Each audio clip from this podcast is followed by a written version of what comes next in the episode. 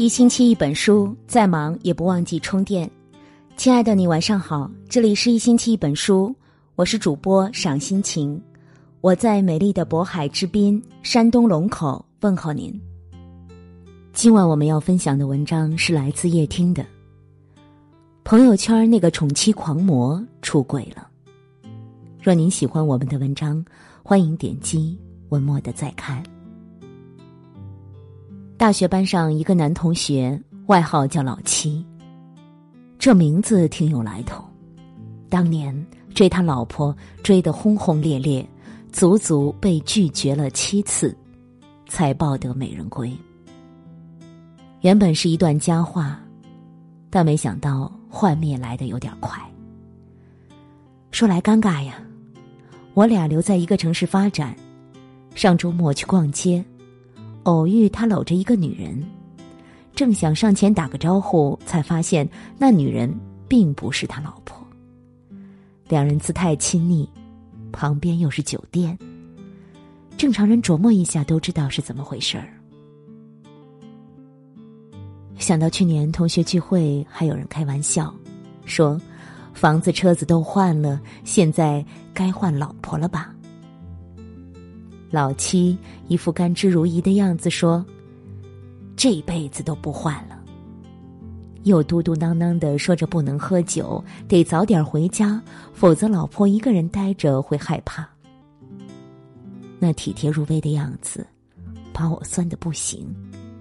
回家一边刷着他的朋友圈，一边对着老公一顿埋汰：“你看看人家，逢年过节礼物不缺席。”感冒发烧，关心不缺席，花钱又花心思，哪像你这个大直男，情人节连个花儿也没送过。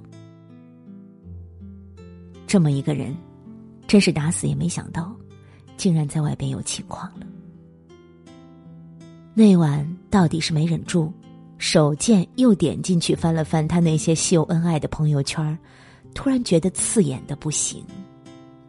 把这事儿跟闺蜜一说，两个人都觉得寒从脚底起。这哪是什么宠妻狂魔呀，骗妻狂魔还差不多。朋友问我，这事儿发生在你身上，你会怎么选择？离婚还是继续过？说真的，我不知道，只是想起热播剧《安家》里阚文涛和冯春华那一对儿。两个人白手起家，拼出了雄厚的家底儿和财富。毫无疑问，在外人眼中，他们过得风光又舒服，可内里的辛酸却只有他们自己清楚。钱有了，情却没了。冯春华在一个女人最好的年纪，选择退出职场，当她的贤内助。全心全意的照顾孩子，伺候公婆，可换来的，却是阚文涛的背叛。想离婚，孩子牵绊着；不离婚，却同床异梦。所谓至亲至疏夫妻，大抵就是这样，空有婚姻的名分，没有夫妻的感情。每天除了争吵就是冷漠，但又不得不搭着火过。因为上有老下有小，渐长的年龄和世俗的眼光，都不允许一个人对婚姻说放手就放手。可骗过了别人，终究骗不过彼此啊！坐在饭桌前相对无言，躺一张床上背对着背。老婆今天干了什么？老公不关心。老公明天去哪儿出差？老婆也不过问。夫妻之间说的最多的几句话是：“嗯嗯，好的，行吧。”两人一人一部手机，说相敬如宾，不如说互不干涉。最完美的离婚中有这样一段台词。最坏的结局，不是离婚，而是成为面具夫妻。对对方没有爱，也没有任何期待，却在一起生活，这才是最大的不幸。当一段感情名存实亡，两人间的裂缝越变越宽，无论是选择将就前行，还是忍痛放手，都不是一个容易的决定。只希望真的到那一天，你会有能力应对，而不是束手无策的哭诉。我打死也没想到他怎么会变成这样，我后半辈子怎么过呀？后半辈子怎么过，还得看你自己。因为你若问我一个好男人也会变心吗？我的答案是会。婚姻里的坎坷从来不会少，过好了是情人，过不好就是仇人。电影《无问西东》里，刘淑芳在北京吃苦耐劳的供许伯常念完大学。起初，他们琴瑟和鸣，相知相爱。本以为日子熬出了头，不想许伯常却要悔婚。被迫在一起后，也是各种冷暴力，对妻子熟视无睹，导致刘淑芳将对许伯常的爱情转化为仇恨，最后在绝望中选择了跳井。那段决绝的台词，我至今印象深刻。许伯常气急的反问：“人就不能变吗？人为什么不可以变？为什么其他的事情都可以变，而这件事情就不能变？”残忍吗？残忍的，但也挺现实。遇见一个爱你的人并不难。但问题的关键在于，他能爱你多久啊？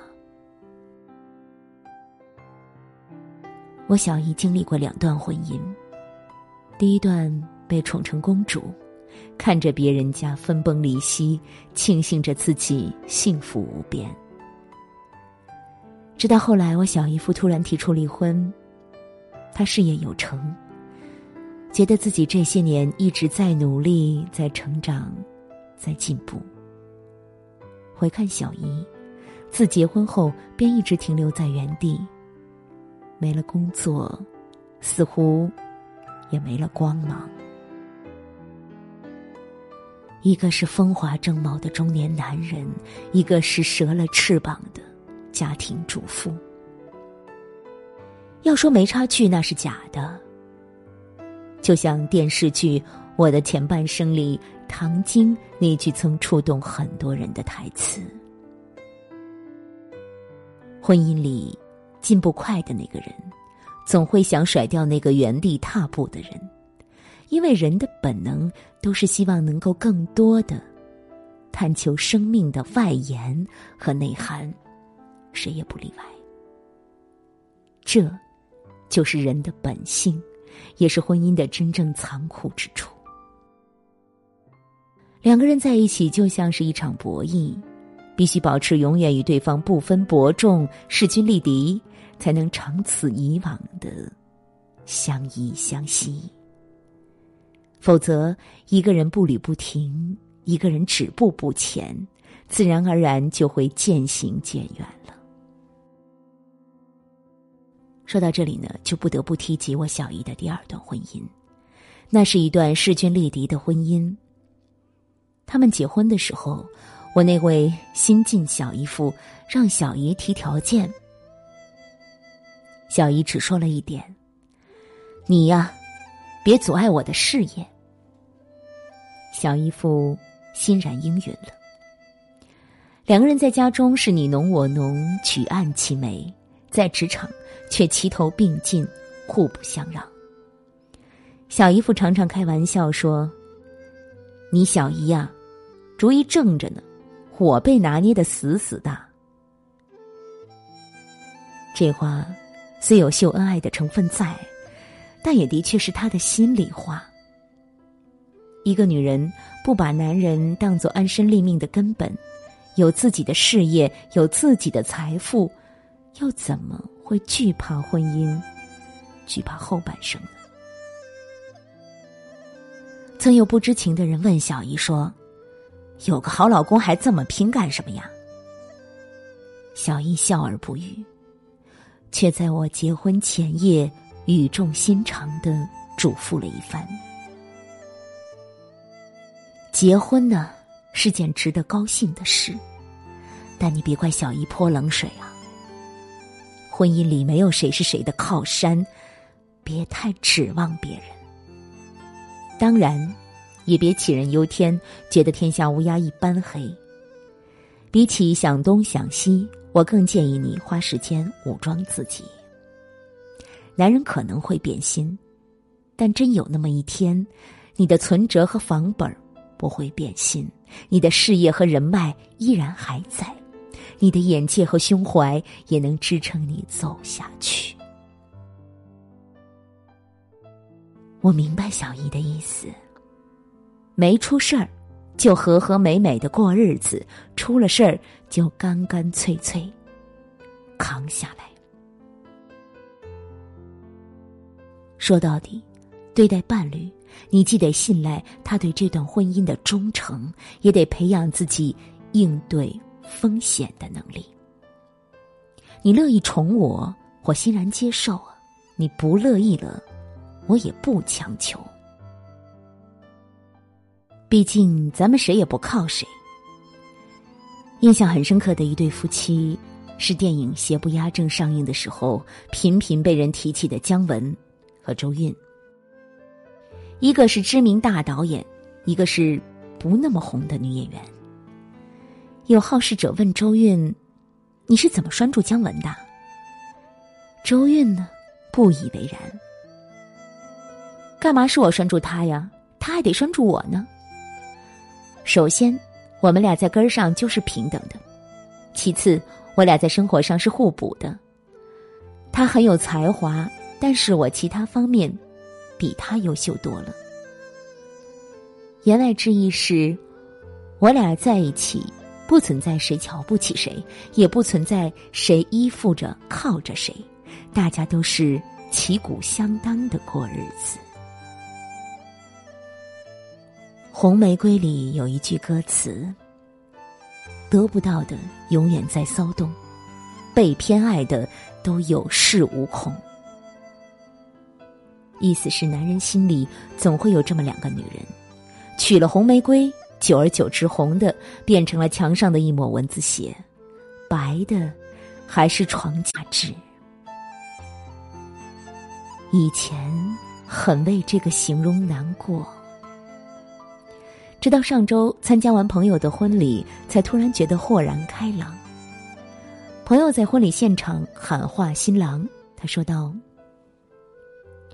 我是爱你，但我不会放任自己变成蚊子血饭粘子，更不会给你有恃无恐的机会。我不缺养活自己的能力，更不缺继续爱一个人的能力。离开你，我也一样有无限精彩的可能。这番恶狠狠的宣言让台下的人哄堂大笑，新郎却笑得宠溺说。外面的世界，我们一起去看，但你永远是我掌心里的宝贝。誓言当然美妙，但最打动我的却是朋友那段不卑不亢的话。在看清婚姻的真相之后，依然敢于迈进婚姻，这是一种勇气，更是一种底气。说到底。这世上坏男人多的是，但好男人也多的是啊。宠你一时的人有，但宠你一世的人一定也会有。一辈子那么长，我愿我们遇到的那个人是能走到老的人。今天和大家共同分享的文章就到这儿了，感谢您的守候。如果您也喜欢我们的文章，欢迎在文章底部给我们点个再看哦。明天同一时间，我们不见不散。我是赏心情，晚安，祝你好梦。